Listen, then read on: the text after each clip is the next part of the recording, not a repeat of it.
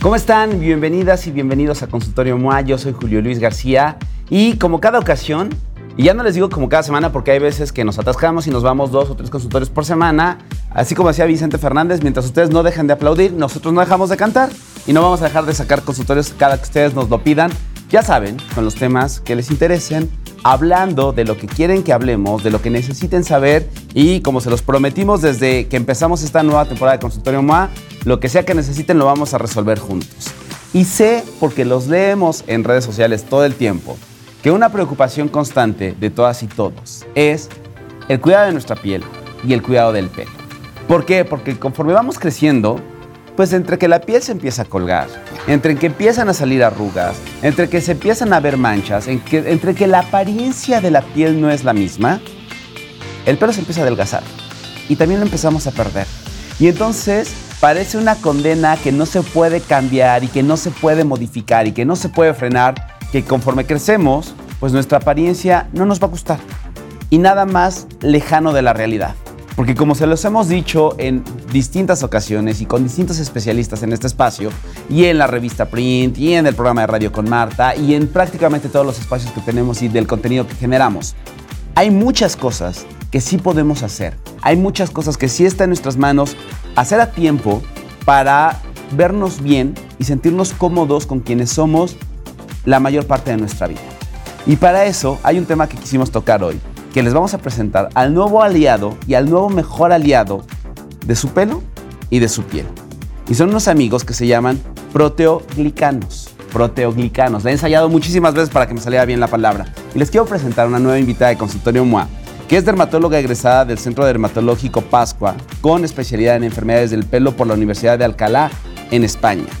También tiene entrenamiento en cirugía de MOS para el tratamiento de cáncer de la piel en el Hospital Alexander Fleming en Argentina, un máster en dermatología estética y láser en la Universidad de Alcalá en España. Actualmente ejerce práctica privada en Skin Inteligencia Dermatológica aquí en Ciudad de México. Les quiero presentar a la doctora Yubicela Méndez Aguilar. Porque nadie dijo que la adultez, el amor, el trabajo o la salud son fáciles. Julio Luis García resuelve tus agobios con los mejores especialistas. Consultorio MOA, ahora en podcast. ¿Cómo estás, Yubi? Bienvenida. Muy bien, muchísimas gracias por la invitación. Súper contenta de estar aquí con ustedes y platicarles acerca de esta palabra tan rara, proteoglicanos. Oye, pero a ver, si es una palabra rara, pero es nuevo. O sea, es un descubrimiento, ah, pero que apenas como que está saliendo a la luz. O sea, ¿por qué me siento que lo estoy descubriendo y me siento científico en el laboratorio que estoy descubriendo algo? Sabes que no es nuevo. Los proteoglicanos es una parte de la matriz extracelular que, para decirlo así como en forma más sencilla, es una parte que le da estructura a nuestra piel. Entonces, la conocemos desde hace muchísimos años. Sin embargo, eh, tiene un poco más de 30 años que se ha empezado a utilizar como terapia antienvejecimiento. O sea, como que apenas le estamos encontrando la utilidad para esto en concreto, para la terapia antienvejecimiento. 30 años ya no es tan apenas. No, pero si lo vemos en la historia de la humanidad o en la historia de la medicina, y, o, desde hace cuánto conocemos las estructuras celulares, pues sí apenas como que, bueno, apenas 30 años que se le ha poniendo más atención. Y es algo que en medios en general y que no veíamos que se hablara de eso como, como de manera tan común. ¿no? Entonces, de entrada, porque la palabra parecería trabalenguas, pero vale la pena que la entendamos. ¿Cuál es la función? ¿Qué hacen los proteoglicanos en nuestra estructura celular? Mira, lo primero que tenemos que saber es que nuestra piel es un órgano, igual que nuestro corazón, nuestros pulmones, y tiene muchísimas funciones importantes. Para que nuestra piel funcione, se, forma por células y por matriz extracelular. La matriz extracelular es este líquido o este componente en medio de las células. La matriz extracelular está formada por colágeno, por elastina, por ácido hialurónico y por proteoglicanos. Que a ver, si pensamos en las células como muchos tabiquitos, todos hemos visto un muro construido antes de que le tapen y lo pinten. ¿No? Un muro construido por tabiques, pues están los tabiquitos formados, pero luego tenemos esta parte como gris, que es el cemento que une ese tabiquito. Lo que pasa cuando vamos perdiendo eh, eh, colágeno, elastina y demás, es que esos tabiquitos pues empiezan a dejar de tener esta estructura que los une. Ahí los proteoglicanos también entran en juego. Claro que sí, porque son los que les dan el sostén a estas células para que se mantengan firmes. Además de eso, sirven para que se comuniquen bien entre ellas. Entonces, estos materiales de la matriz extracelular ayudan a decirle a tu fibroblasto, produce más colágeno o ayudan a que se produzca más elastina. Si de hoy aquí me está haciendo falta un poco de soporte o aquí me está haciendo falta algo de tensión. Exacto, y por eso son tan importantes. Tú sabes que con el proceso de envejecimiento, que al final empieza desde el día en que nacemos, vamos perdiendo esta capacidad celular de producir estas sustancias de la matriz extracelular y por lo tanto se empieza a notar el envejecimiento en nuestra piel. Eh, por eso es muy importante ahora que tenemos estos nuevos productos para reemplazarlos. Ahora, a ver, me gusta mucho que nos, de repente que tomemos esta conciencia de que el envejecimiento empieza, pues prácticamente desde que, bueno, nacemos, crecemos, crecemos, crecemos, crecemos y luego empezamos a perder cosas. El cuerpo deja de producir, las células pierden esta capacidad de comunicarse, porque recordemos, y esto de repente como, como ejercicio de biología número uno o de biología en primaria, recordemos que el instinto del organismo es sobrevivir. Entonces, va a estar enfocando recursos, información, este, nutrientes, todo lo que tiene el cuerpo en sobrevivir. Y de repente, eh, pues funciones secundarias, como el que tengamos una piel perfectamente planchada y súper bonita, no es una función eh, que pone en riesgo la vida. Entonces, sí con la edad se van perdiendo algunas de estas funciones que tiene nuestro cuerpo. La medicina, la medicina estética, ha investigado durante muchas décadas qué hacer para, eh, pues, ayudar a que la producción de estas sustancias como el colágeno, como la elastina, pues no se pierda tan rápido, se produzca más. También hay para los proteoglicanos. También hay. Tenemos que entender al envejecimiento como un proceso dinámico que va cambiando y que si bien hay factores genéticos y factores internos que no podemos modificar porque nuestros genes ya van por ahí estudios, pero actualmente todavía no se pueden modificar para, del todo, para eh, prevenir el antienvejecimiento, hay factores de envejecimiento extrínsecos que sí podemos modificar y darle a nuestras células, a nuestro piel y a nuestro cuerpo en general un envejecimiento más digno, un envejecimiento que conocemos como envejecimiento activo. ¿Sí? que es tratar de conservar todas las funciones de nuestro cuerpo, incluyendo obviamente las de nuestra piel, por un mayor tiempo. ¿Cuáles son los factores que, por ejemplo, a ver, más justo, Justo eso te quería preguntar. ¿Cuáles son? Los factores externos es algo que conocemos como exposoma.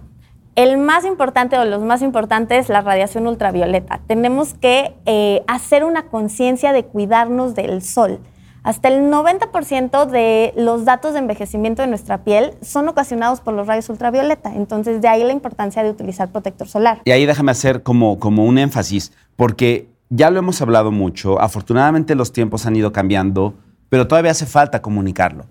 Que estos bronceados de los 80 que ya no están de moda, independientemente de que ya no se ven bonitos, hay cualquier cantidad de estudios científicos y médicos que hablan del efecto nocivo que tiene exponernos al sol.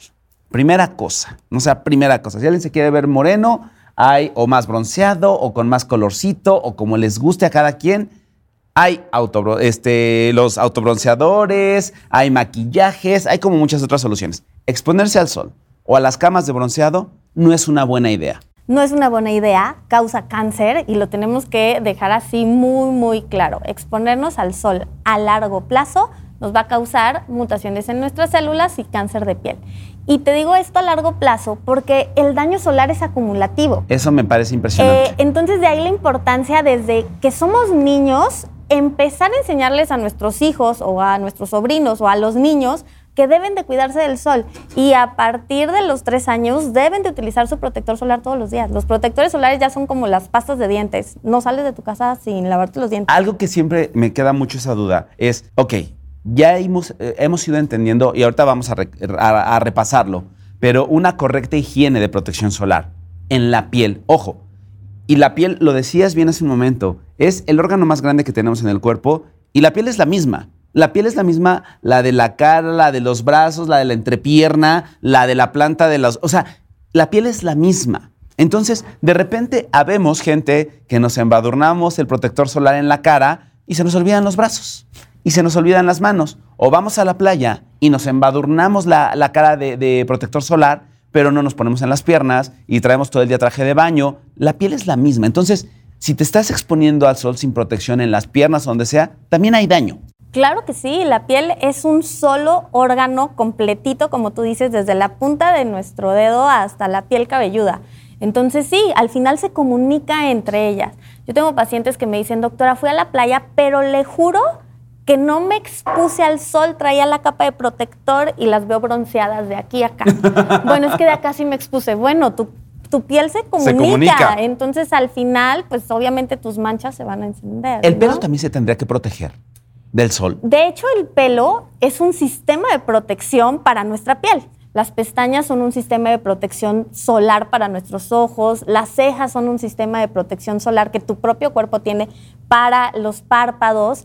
Pero sí, ahora hay protectores solares que también se pueden poner en el pelo y que nos van a ayudar. No se, no se trata de ponerte bloqueador solar y que te quede el pelo todo blanco. No, claro que no. Al final, eh, tu pelo se va a resecar, va a cambiar la textura, pero a tu pelo no le va a dar cáncer de piel. Ahora, no hay cáncer de pelo, por ejemplo. Ahora, eh, algo que también es bien importante, el tema de, y ahorita que estamos en Ciudad de México, eh, bueno, y en México en general, creo que hay 29 estados de la República Mexicana con unos calores espantosos. No solo se trata de ponerte el protector solar en la mañana y olvidarte de eso. ¿Cuánto tiempo, cada cuándo se tiene que replicar? ¿Cómo sería una correcta rutina de protección solar? Tenemos que recordar que el protector solar al final es un medicamento. Es un medicamento que las industrias farmacéuticas tardan muchísimo tiempo en desarrollar, hacerles estudios. Ahorita es un medicamento que dura cuatro horas. A las cuatro horas pierde completamente su eficacia. Entonces debemos reaplicarlo al menos cada cuatro horas. Una recomendación básica es 8 de la mañana, 12 del día y 4 de la tarde. Con eso va a ser más que suficiente. Si vas a estar expuesto a muchísima radiación solar, aplicarlo 30 minutos antes de esta exposición. Si ya sabes que tienes un partido de fútbol, un picnic o alguna actividad al aire libre, pero también es bien importante no dejarle todo al protector solar. Hay que acordarnos que también existen sombreros, que también existe ropa de manga larga, este, evitar el sol en las horas de mayor radiación, que normalmente es a mediodía, que es las 12 del día es la hora de mayor radiación, dos horas antes y dos horas después. Eso le va a dar una ayuda extra para cuidar a tu piel. A ver, eso me encanta, porque sí, tienes toda la razón. De repente le dejamos toda la responsabilidad al protector solar. Decimos, ya me unté, que haga su chamba, yo me salgo a la alberca, me meto a la playa, bla, bla, me meto al agua, no sé qué. Evidentemente, ya hay protectores solares que son más cuidadosos para el agua, también hay que tener mucha responsabilidad y saber que si vamos a una playa, si vamos a algún lugar con agua natural, pues tenemos que ver cuáles son los sistemas de protección adecuados que no vayan a contaminar, que no vayan a matar a los peces o, que vayan a matar a los arrecifes, etcétera, etcétera, etcétera. Pero de entrada, la protección y las barreras físicas cobran relevancia. Las gorras, los sombreros, hay ropa incluso especializada para la playa que tiene este UPF. Ah, exacto. A ver, cuéntanos de eso. El UPF es un tejido especial en las telas que va a permitir o va a prevenir que los rayos solares entren a tu piel. Entonces, por eso hay tantos trajes de baño de manga larga. Este, hay muchísima ropa para niños. De hecho, yo he encontrado unos trajes de baños que literal son como de, de buzo. De buzo. este, y la verdad es que en ciertas ocasiones lo amerita, ¿eh? La verdad es que yo, yo sí soy de las que los usa. Y esto de, de esta recomendación de dos horas antes de las 12 del día, son las 10 de la mañana, y dos horas después. O sea, tendríamos que oír muy temprano o ya después de las 3, 4 de la tarde que ya empieza a bajar, la luz del sol. Entonces, y si queremos estar un poco a las 12 del día o a la una, es poquito tiempo. Poquito tiempo y buscar la sombra. O sea, siempre hay paragüitas que podemos buscar un poco de sombra. Ahora, de repente hemos pensado, que ahorita los extrañamos muchísimo, pero de repente hemos pensado que en días nublados no es necesario usar protección solar, porque no hay sol. Pero lo que no saben es que el sol, los rayos solares tienen la capacidad de atravesar las nubes. Los rayos solares tienen la capacidad de atravesar la ventana, aunque tú trabajes todo el día en la oficina o estés todo el tiempo en tu casa, si tu casa y tu oficina tienen ventanas, la radiación los va a atravesar. Si bien no todos, no igual que en un día soleado, sí nos va a producir daño solar. Además también eh, un factor que no tomamos en cuenta es que también los rayos solares rebotan. Entonces, por ejemplo, en el agua van a rebotar y te van a llegar más directamente a tu piel. En el pavimento igualmente rebotan. En la arena de la playa, en la nieve, por eso vas a esquiar, hace muchísimo frío, no hay sol, pero terminas súper quemado, porque al final los rayos solares van a rebotar en estas superficies. Ahora, regresemos a esto que, que, era la promesa que les decía al inicio del consultorio de por qué los proteoglicanos se van a convertir en el mejor amigo tanto de su pelo como de su piel. Y necesitamos hablar del envejecimiento. Empezamos a perder cosas. La capacidad del cuerpo para producir colágeno y muchas, muchas sustancias que son importantes para la estructura de nuestra piel y de nuestro pelo se van perdiendo, van perdiendo calidad y entonces vale la pena como empezar a reforzar. ¿A partir de qué edad tendríamos que estar prestando atención especial en cómo está el comportamiento del colágeno, de la elastina en nuestro pelo, en nuestra piel? Mira, más o menos a partir de los 30 años es cuando empezamos a notar los primeros signos de envejecimiento. ¿Cuáles son? Que empezamos a notar manchitas, algunas arrugas, adelgazamiento del pelo y aquí es muy interesante porque la realidad es que los hombres y las mujeres envejecemos un poquito diferente. A ver, ¿cómo envejece eh, cada uno? Cuéntanos. Eh, si bien sabemos que los hombres son más vertudos y les tocó tener más colágeno en su piel y tener una piel más gruesa, el envejecimiento en los hombres se va a empezar a notar un poquito más en el pelo. Ya sé. Los empiezas a ver con el pelo un poco más delgado, eh, ya con disminución en la densidad, ya se empiezan a notar las entradas. O los espacios. O los espacios, así que ahorita, por ejemplo, con las luces se ven más. Entonces, en los hombres empieza en el pelo y el colágeno se va perdiendo más gradualmente. En las mujeres tenemos menor cantidad de colágeno y aparte, eh, al inicio de la menopausia, el colágeno baja abruptamente en las mujeres. Entonces es por eso que eh, normalmente empieza toda esta deprivación hormonal y empiezan muchísimo más la piel más seca, con más arrugas. Eh, entonces sí envejecemos un poquito diferente. Yo creo que a partir de los 30 años es cuando debemos de dar mayor énfasis en todos los tratamientos anti-envejecimiento. ¿Por qué? Porque la prevención es más importante que el tratamiento. Es muchísimo más fácil prevenir una arruga y hacer que no salga que tratar la arruga que ya está en tu piel. La medicina tiene ya muchos años que ha ido cambiando su enfoque de algo correctivo a algo preventivo. preventivo. Pero la medicina estética más, ¿no? O sea, lo acabas de decir muy claro, es mucho más fácil prevenir una arruga que tratar de quitar una que ya salió. Pero aún así se puede. y hay cosas que, se, pueden haciendo. Entonces, a ver, a partir de los 30 años tendremos que estar poniendo atención especial porque depende mucho de la persona que quieran ser cuando tengan 60, 70, 80 años. Depende mucho si quieren ser esta persona que todos hemos visto, a, una persona súper blanca, sumamente arrugada, que la piel se le ve como de un papelito delgado y que se ve seca, a una persona de la misma edad que puede estar perfectamente, con la piel perfectamente humectada, que se le ve hasta como brillosita, que se le ve como rellenita. ¿De qué depende esto? ¿De qué depende cuando tenemos 60 o 70 años o 50 años? Podamos tener estos dos aspectos tan distintos en una piel. Depende de todo lo que hiciste en tu juventud para mantenerlo. Acuérdate que hablamos de la radiación ultravioleta, pero también la dieta es súper importante. Somos lo que comemos.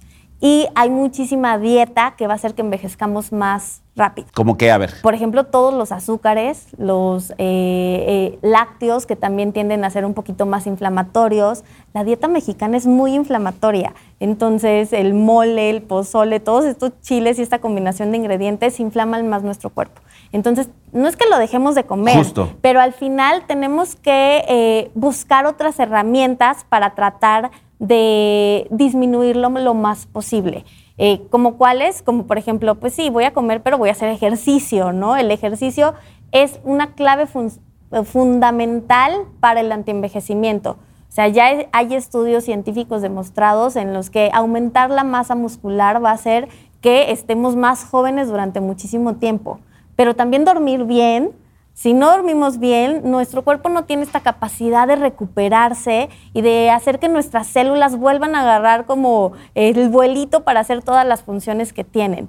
El no estresarnos, yo sé que en esta ciudad es imposible, pero tener técnicas de manejo del estrés también nos va a ayudar bastante a envejecer correctamente. Hidratarte. Hidratarte, tomar agua, tu estilo de vida, tus hábitos y tu estilo de vida. No se trata de que nunca más en la vida te vas a comer una hamburguesa, te vas a comer un pastel, te vas a comer un mole o un pozole. No, no. puedes hacerlo. Claro. Evidentemente la recomendación será que no de lunes a viernes comas pozole, los sábados y domingos comas hamburguesa. No, no. O sea, ahí es donde tu estilo de vida se compone de lo que hacemos todos los días, de lo que desayunas, de lo que comes, de lo que cenas. Y ahí tienes tres oportunidades para hacerlo diferente. A lo mejor te equivocas o decides apostarle en una, arriesgarte en una porque tenías ganas, porque estás festejando algo, bla, bla, bla, pero te recuperas en la que viene. Y eso es lo que conforma nuestro estilo de vida. Nadie, a ver, a todo mundo nos ha pasado que te vas de, vacaciones, comes fatal, y regresas sintiéndote entre inflamado, entre el estómago rarísimo, entre que ya te estreñiste, con brotes de acné. O sea,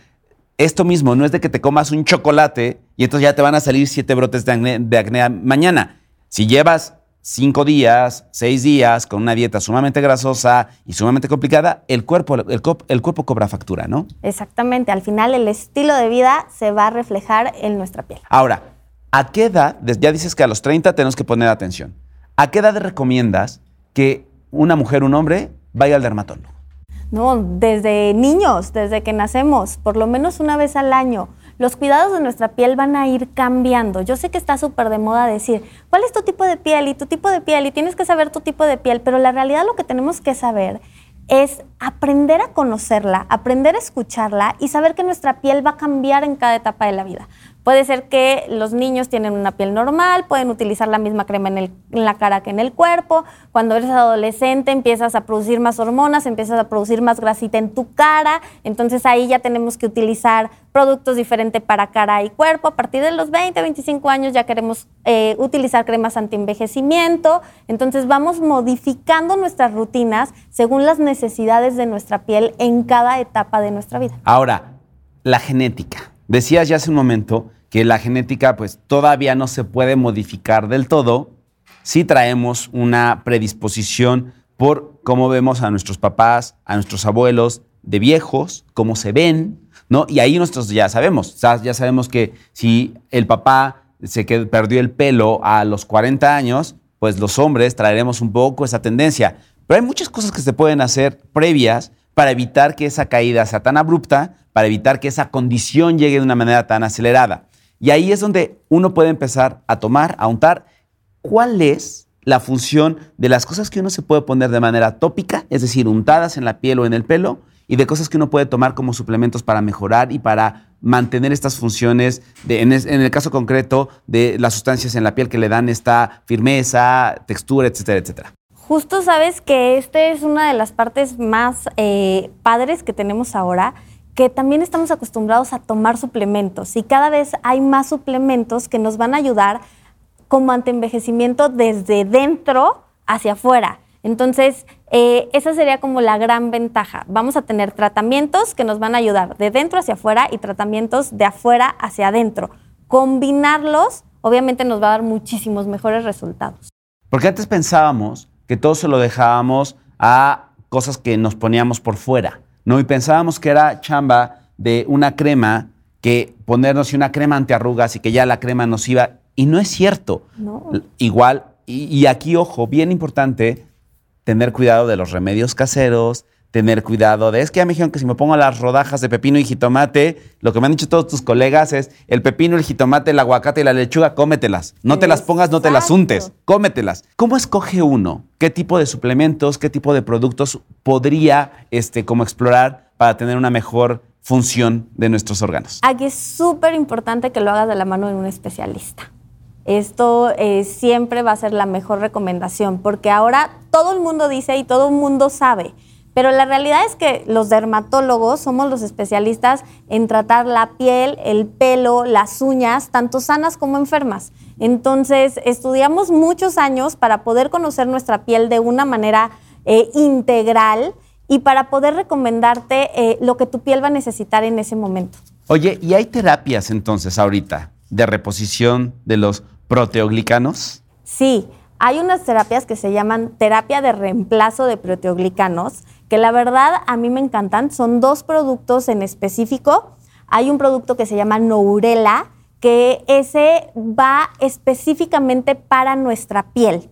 Eh, hay más de 40 proteoglicanos en nuestro cuerpo, o sea, hay Más muchísimos. de 40, ok, ok, ok. Y cada uno va a tener funciones diferentes. Entonces, por ejemplo, Neurela tiene eh, proteoglicanos específicos para darle firmeza, para darle hidratación, para prevenir eh, la flacidez, ya que también estimula la elastina y las fibras de elastina y van a hacer que nuestra piel sea más elástica y muchísimo más sana. Aparte, Neurela me encanta porque es un sistema doble, justo como lo que mencionabas. Tiene proteoglicanos vía oral, pero aparte tiene una crema que tiene ácido retinoico, que todo mundo sabe de los beneficios de los retinoles en nuestra piel, que nos va a ayudar para tratar el envejecimiento de afuera hacia adentro. Ok, y esta terapia de reemplazo, de reposición, uno la puede buscar solito, le tiene que preguntar a su dermatólogo, ¿cómo, cómo, cómo es el acercamiento que uno puede hacer? Sabes que son terapias que son sumamente seguras.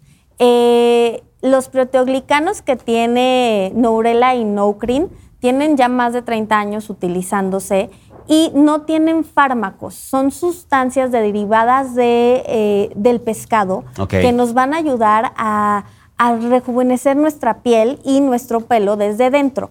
Entonces son sustancias sumamente seguras. Lo ideal es que acudas con un dermatólogo para que te las recomiende, porque por ejemplo, en el caso de caída de pelo, si bien No Cream nos va a ayudar para todos los tipos de caída, porque es como un extra al tratamiento, eh, hay muchos tipos de alopecias, entonces no puede ser el único tratamiento, tenemos que ponerle el apellido. Por ejemplo, alopecia androgenética es la alopecia que se debe eh, por genes y hormonas y que es la que más comúnmente nos da en los hombres y mujeres y se empieza a adelgazar. Es la más común. Pero existe alopecia areata, que es otra, e- existen efluvios telógenos, entonces hay que ponerle nombre y apellido a tu Un término que me aprendí, cabello alopecia por tracción. alopecia por, por tracción. Entonces, Noucrin nos puede ayudar a todas, pero sin embargo, sí tenemos que ponerle el diagnóstico, el nombre y el apellido de tu caída de pelo para poder dar un, tra- un tratamiento más eh, enfocado a lo que tú necesitas. ¿A partir de qué edad uno podría o debería consumir Neurela y Noucrin? Yo creo que a partir de los 30 años es una buena edad para empezarlos. Sin embargo, yo tengo pacientes más jóvenes con alopecias androgenéticas que la verdad me son de bastante ayuda como complemento al tratamiento. Oye, y ya decías que es muy seguro porque no tiene fármacos, porque tiene como derivados naturales que vienen del pescado. ¿Se pueden combinar con otros tratamientos que alguien esté teniendo? Que diga, "Ah, no, es que yo aparte para evitar o para tener una piel más firme estoy tomando tal o cual cosa, o estoy en una condición médica, no sé, pacientes que a lo mejor están pasando por algún tratamiento médico, pacientes que están, este, que el sistema inmune está comprometido. ¿Es seguro para ellos? La verdad es que es un medicamento muy, muy seguro, sí se podría combinar sin ningún problema. Eh, la única restricción que yo les pondría sería si eres alérgico al pescado. Ok. En ese momento decimos no, pero incluso es seguro en lactancia, en embarazo, mm, bajo este, algunas especificaciones, porque en realidad no hay estudios en mujeres embarazadas, pero porque con los embarazos no nos metemos nadie, eh, pero en lactancia es muy seguro. Entonces la verdad es que se puede combinar con otros tratamientos y es muy bueno combinarlo con otros tratamientos, porque al final todo suma, todo lo que nos produzca más colágeno en nuestra piel va a sumar. Oye, y entonces este, la dosis y la recomendación, eso hay que verla directamente con el especialista para poder ver cuáles, porque evidentemente nuestras necesidades no serán las mismas a los 30, no serán las mismas a los 40, 50, etcétera, etcétera. Entonces, a ver, siempre, siempre en este espacio hablaremos de eh, hacer este tipo de consumo de suplementos y de medicamentos y de tratamientos de la mano con nuestros especialistas y tener esta combinación integral. Ahora, ¿qué recomendaciones generales nos podrías dar como para ir cerrando? Para que la gente podamos ir administrando nuestra vejez, para que podamos decidir cómo queremos vernos cuando tengamos 60, 70 años. La primera recomendación es, entre más temprano empieces, muchísimo mejor. En todo, en hábitos saludables, en aplicación de protector solar, que eso no debe faltar nunca. El protector solar, como te dije, es nuestra nueva pasta de dientes, no salimos de la casa sin él. Eh, dormir bien, tratar de estresarnos menos, eh, hacer ejercicio y ser más felices. Llevar una vida saludable. Llevar una vida En saludable. todos los aspectos. Así es. Y visitar al dermatólogo una, Una vez, vez al, al año, año. Desde que tenemos piel hasta que la perdemos por completo. ¿no? O sea, toda la vida. Exactamente. Toda la vida tenemos que estar viendo al dermatólogo. Na- Una duda que siempre he tenido también es, ¿por qué en niños menores de 3 años no se puede usar el protector solar? Mira, sí se puede usar, pero hay que utilizar filtros especiales. ¿Qué pasa? Nuestra piel cuando nacemos no está madura. Nuestra piel termina de madurar más o menos a los 6 años. Entonces, una piel de un recién nacido es muchísimo más permeable. Acuérdate que la función de la piel es ser una barrera, no dejar que nada del exterior entre a nuestro cuerpo.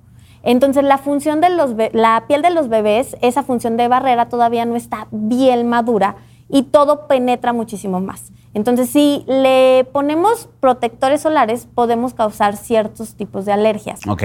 Entonces, antes de los seis meses, un bebé no tiene que estar en el sol. Eh, de entrada. de entrada. Si van a la playa, yo siempre les digo, bueno, ropita de manga larga, sombrero, siempre en la sombra. O sea, un bebé de menos de seis meses no lo tenemos que exponer al sol. A partir de los seis meses podemos utilizar filtros minerales, que son filtros que no se absorben, que más bien van a reflejar la luz. Y a partir de los tres años, que la piel ya está más madura, podemos utilizar cualquier tipo de filtro solar y ya debemos de empezar a hacerles el hábito de ponérselos todos los días. Antes de los tres años, solamente cuando los exponemos al sol. Y ahora, eh, viene verano y verano significa de repente playas llenas, lugares de sol llenos. La protección solar, de verdad, cada cuatro horas, de manera, de manera preparada, planeada, porque de repente nos vamos al viaje y nos llevamos la botella de protector que quedó y ya ni tiene y ya nos da igual. Y de verdad es que tenemos que ser súper conscientes. Y algo que también he dicho, con, he platicado con muchos de tus colegas es, estos niños que llegamos a ver en la playa o en la alberca con la espalda completamente roja, es una negligencia absoluta de los papás. Es responsabilidad como papás eh, enseñarlos a cuidarse del sol. Si les damos todas las herramientas para todos los aspectos de su vida, cuidarse del sol es una herramienta que de verdad nos van a agradecer. Eh, además, algo que no saben es que, que, dos quemaduras solares en la infancia duplican el riesgo, solar, el riesgo de tener cáncer de piel cuando seas adulto. Hasta el 80% de la radiación que vas a recibir en toda tu vida la recibimos antes de los 18 años, porque es cuando tenemos más tiempo de estar al aire libre. Yo tengo una hija de 7 años y ella ya sabe que 40 minutos en la alberca y sale a ponerse protector solar. Si no sale a ponerse protector solar, nos vamos al cuarto del hotel. O sea, no es negociable. El protector solar no es negociable. No quieres ponerte, no estamos en la playa y no estamos en, el, en, la, alberca, Hasta, hasta que sean las 5 de la tarde. Entonces, es nuestra responsabilidad como papás. Y tenemos que empezarlo a hacer desde que son niños, porque dos quemaduras solares van a duplicar el riesgo de que tengan cáncer. Y ninguno queremos que, nuestros hijos tengan cáncer. Totalmente de acuerdo. Y ya aprendieron entonces, ya aprendimos eh, la importancia y la utilidad de los proteoglicanos en nuestra vida, ya aprendimos de esta terapia de reposición de los proteoglicanos que vamos a ir perdiendo y ya aprendimos que Neurela y Nocrin son nuestros grandes aliados para, para reponerlos y para tener una vejez y vernos guapérrimos y guapérrimas a cualquier edad y sobre todo estar sanos a cualquier edad. Muchas gracias. Gracias por, estar con nosotros, gracias por acompañarnos. Qué placer conocerte y tenemos que seguir hablando de muchos otros temas. Cuando quieras. Muchas gracias. Hasta luego. Con esto nos vamos, que tengan una excelente tarde, noche, mañana y nos vemos y escuchamos en el próximo episodio de Consultorio MOA. Bye. Porque nadie dijo que la adultez, el amor, el trabajo o la salud son fáciles. Julio Luis García resuelve tus agobios con los mejores especialistas. Consultorio MOA, ahora en podcast.